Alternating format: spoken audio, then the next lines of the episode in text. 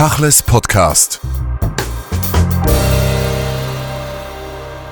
Richard Schneider, Tag 6 des Krieges in Israel. Gestern Abend wurde die Notstandsregierung in Israel bekannt gegeben. Man hat sich auf eine Regierung geeint nach tagelangen Diskussionen. Wie müssen wir das jetzt einordnen? Zunächst einmal werden die Israelis, denke ich, ähm, etwas erleichtert sein, weil mit dem Eintritt dieser Partei in die Notfall Regierung oder Notfallkoalition äh, treten gleichzeitig zwei ehemalige Generalstabschefs und ein Verteidigungsminister rein. Benny Gantz war Verteidigungsminister und Generalstabschef der israelischen Armee und auch sein Parteigenosse Gadi Eisenkot war Generalstabschef. Das heißt, jetzt bei den Entscheidungen für diesen Krieg hat man äh, den Verteidigungsminister Galland, der ja selbst äh, General war, man hat diese beiden ehemaligen Generäle und Generalstabschefs, man hat den amtierenden Generalstabschef und man hat natürlich auch noch Premier Netanyahu, der selbst zumindest in einer Eliteeinheit gedient hat und als Premier eine gewisse Erfahrung mit Kriegen hat. Das ist auf alle Fälle besser, als wenn äh, Minister wie die rechtsextremen Itamar Ben-Gvir oder Bezalel Smotrich das Sagen hätten, die beide, also Ben-Gvir überhaupt keine Militärerfahrung hat, weil das Militär ihn nicht wollte, weil er als 18-Jähriger schon zu extremistisch war und Smotrich, der gerade mal ein paar Monate in der Armee war und dann wieder entlassen wurde. Ähm, das heißt, dass die Chance, dass jetzt sozusagen nicht mit Schaum vor den Mund Entscheidungen getroffen werden in diesem Krieg, die strategisch, militärisch aus der Sicht Israels selbstverständlich vernünftig sind, dass man nicht völlig überhastet, völlig verrückte Dinge entscheidet, ist natürlich jetzt dadurch gestiegen. Politisch muss man sehen, was das bedeutet. Die beiden genannten, Smotrich und Ben-Gvir, waren ja elementar für die Regierungsbildung im letzten Jahr, beziehungsweise im Januar dieses Jahres die sind jetzt mal weg vom Fenster, aber wie funktioniert das? Weil dahinter steht ja eine Wählerschaft, die Benjamin Netanyahu nicht ignorieren kann. Nein, ich glaube gar nicht, dass sie weg vom Fenster sind, aber sie sind jetzt erst einmal weg von den Entscheidungen in diesem Krieg. Und noch, äh, ich glaube, gestern war das, hat, äh, oder vorgestern war das, hat Itamar Ben-Gvir Tweets und äh, auf Social Media abgelassen, wo er sich furchtbar darüber aufgeregt hat, dass diese beiden Männer, also äh, äh, Eisenkott und Benny Gantz, äh, Entscheidungsbefugnisse bekommen sollen. Die hätten doch keine Ahnung von Sicherheit. Sie seien doch schuld, dass die Hamas so stark ist, weil sie überhaupt nicht verstanden haben, wie die Hamas ist, wohingegen er, der große Itamar Ben-Gvir, von Sicherheit sehr viel mehr versteht. Das war so übel, dass selbst einige Mitglieder der Koalition und sogar Smotrich, wir gesagt haben, jetzt halt mal die Luft an, das ist ein bisschen too much. Gut, Smotrich ist aufgefallen mit anderen Äußerungen zu den Geiseln, aber das zeigt ja, dass in den letzten paar Tagen ähm, die Regierungsbildung und dieses Hickhack eigentlich über dem Kriegs, über der Kriegsrealität stand. Ja, das zeigt aber auch einfach die, die, die Schwäche dieser Regierung und es zeigt vor allem die Interessen dieser Regierung, insbesondere von Benjamin Netanyahu. Netanyahu wollte natürlich unbedingt verhindern, dass mit einem Eintritt von Blau-Weiß ähm, er möglicherweise seine Machtposition verliert, er möglicherweise geschwächt ist, er möglicherweise dadurch auch das ist ja sein ganz großes Thema ähm, in, in Sachen seines Prozesses wegen mutmaßlicher Korruption in drei Fällen vielleicht auch einen Nachteil haben könnte. Also das ist auch jetzt einfach immer deutlicher zu sehen. Das sehen wir ja nun eigentlich schon, seit es diese Regierung gibt, dass dieses fatale Gesetz in Israel, dass es einem Angeklagten ermöglicht, Premierminister zu sein, äh, dass das natürlich verheerend ist, weil man schon die ganze Zeit immer sagte, alles, was da jetzt geschieht mit der Justizreform, wird ja nur gemacht, weil Netanyahu aus seinem Prozess rauskommen möchte.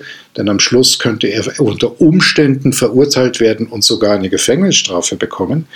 Aber auch jetzt ist natürlich die ganze Zeit die Frage, was sind die wahren Beweggründe für die Entscheidungen in diesem Krieg?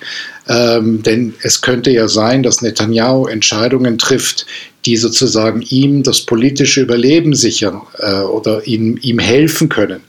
Mit dem Eintritt von, äh, von Eisenkott und Benny Gantz ist jetzt hoffentlich die Lage ein bisschen anders. Die beiden haben andere Interessen. Das sind professionelle Militärs. Die werden natürlich erst einmal die Truppe und die Sicherheit der Truppe in den Vordergrund stellen und auch die Sicherheit des Staates Israel.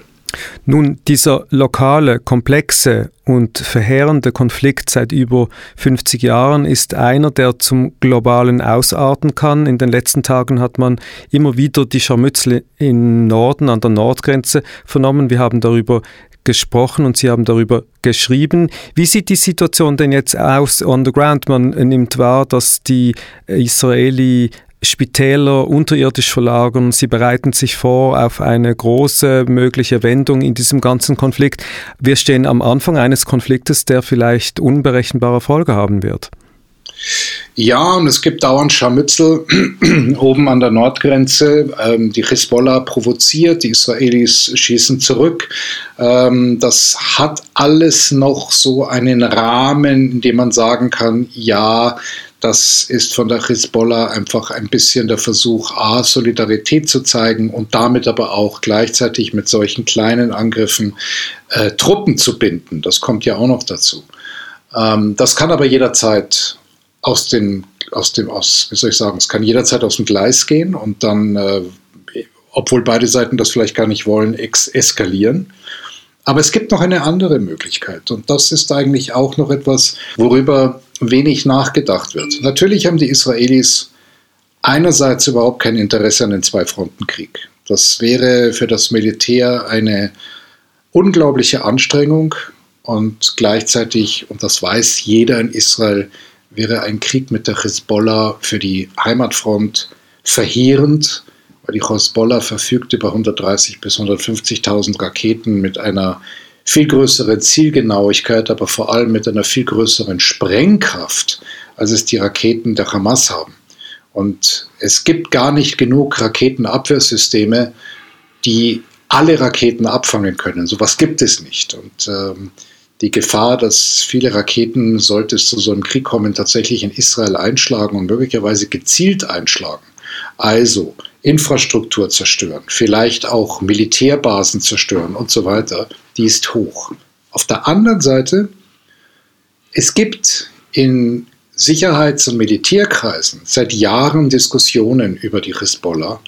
Und viele Leute, die ich auch schon vor einigen Jahren noch für die ARD interviewt habe, haben mir immer gesagt, haben mir immer diesen einen Satz gesagt. Die Frage ist nicht, ob der Krieg mit der Hisbollah kommt, sondern wann.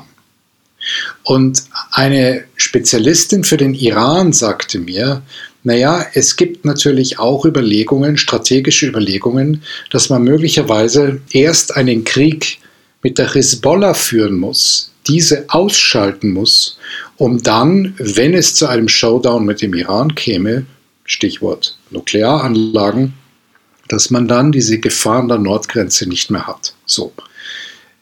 Das alles im Ohr habend, nur um das schnell abzuschließen, denke ich, Israel hat jetzt 360.000 Reservisten einberufen. Israel hat sozusagen vor der Küste den größten Flugzeugträger der Welt, die USS Ford, stehen. Präsident Joe Biden hat vorgestern Abend in einer Rede den Iran und die Hezbollah gewarnt, sich einzumischen und hat sehr klar damit deutlich gemacht, dass die USA sonst mit einsteigen könnten in diesen Krieg. Und möglicherweise, wenn man jetzt gerade dabei ist, könnte aus so einer Situation, wie jetzt so hin und her geschossen wird an der Nordgrenze, etwas Größeres entstehen und dann Israel sich sagen, okay, wenn das jetzt schon so provoziert wurde, dann sind wir eh schon jetzt mitten im Krieg, dann müssen wir das richtig komplett durchziehen. Und diese Aufzählung kann man ergänzen durch die Schlagzeile von gestern, dass sich sozusagen auch der russische Präsident Putin positioniert hat. Und mit ihm kommt dann die Frage, was passiert in Syrien, was passiert in der Türkei. Und wie verhält sich der Iran in dem Ganzen? Putin hat sich eigentlich etwas distanziert von Israel und in dieser Gemengenlage der geopolitischen Szenarien wird das natürlich brandgefährlich für einen Flächenbrand, der weit über den Nahen Osten herausgeht. Also das glaube ich erstmal nicht. Ich meine, das eine ist ja, dass Putin gestern etwas äh, oder vorgestern etwas gesagt hat, was ja nun wirklich, wirklich ein Witz ist. Er hat äh, beide Seiten, also sprich Hamas und Israel, aufgefordert, auf die, Zivil, auf die Zivilbevölkerung Rücksicht zu nehmen.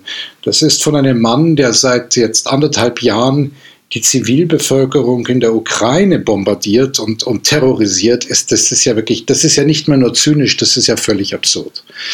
Ähm, seine Kräfte sind in der Ukraine gebunden. Das heißt, was immer Israel jetzt tatsächlich mit der Hisbollah im Libanon, vielleicht sogar in Syrien machen würde, ist seine Armee nicht in der Lage, jetzt auch noch in Syrien sozusagen Krieg zu führen. Also das ist völlig ausgeschlossen.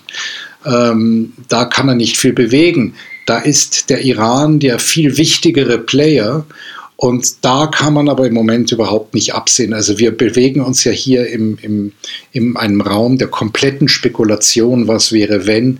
Und das ist immer wahnsinnig schwierig, da wirkliche Prognosen zu machen. Aber auch der Iran wird sich natürlich eben mit der Tatsache dass dieser amerikanische Flugzeugträger da bereitsteht, wird sich auch der Iran sehr genau überlegen, ob er da jetzt irgendwas Größeres einsteigen will oder nicht. Lassen Sie uns zum Schluss noch die letzte Schlagzeile der gegenwärtigen Tage mitnehmen, nämlich jene Sorge um die Zivilbevölkerung in Gaza. Man hat immer wieder davon gesprochen, dass eine Bodenoffensive ansteht. In den letzten Tagen wurden Strom, Wasser, Nahrungszufuhr abgeschaltet.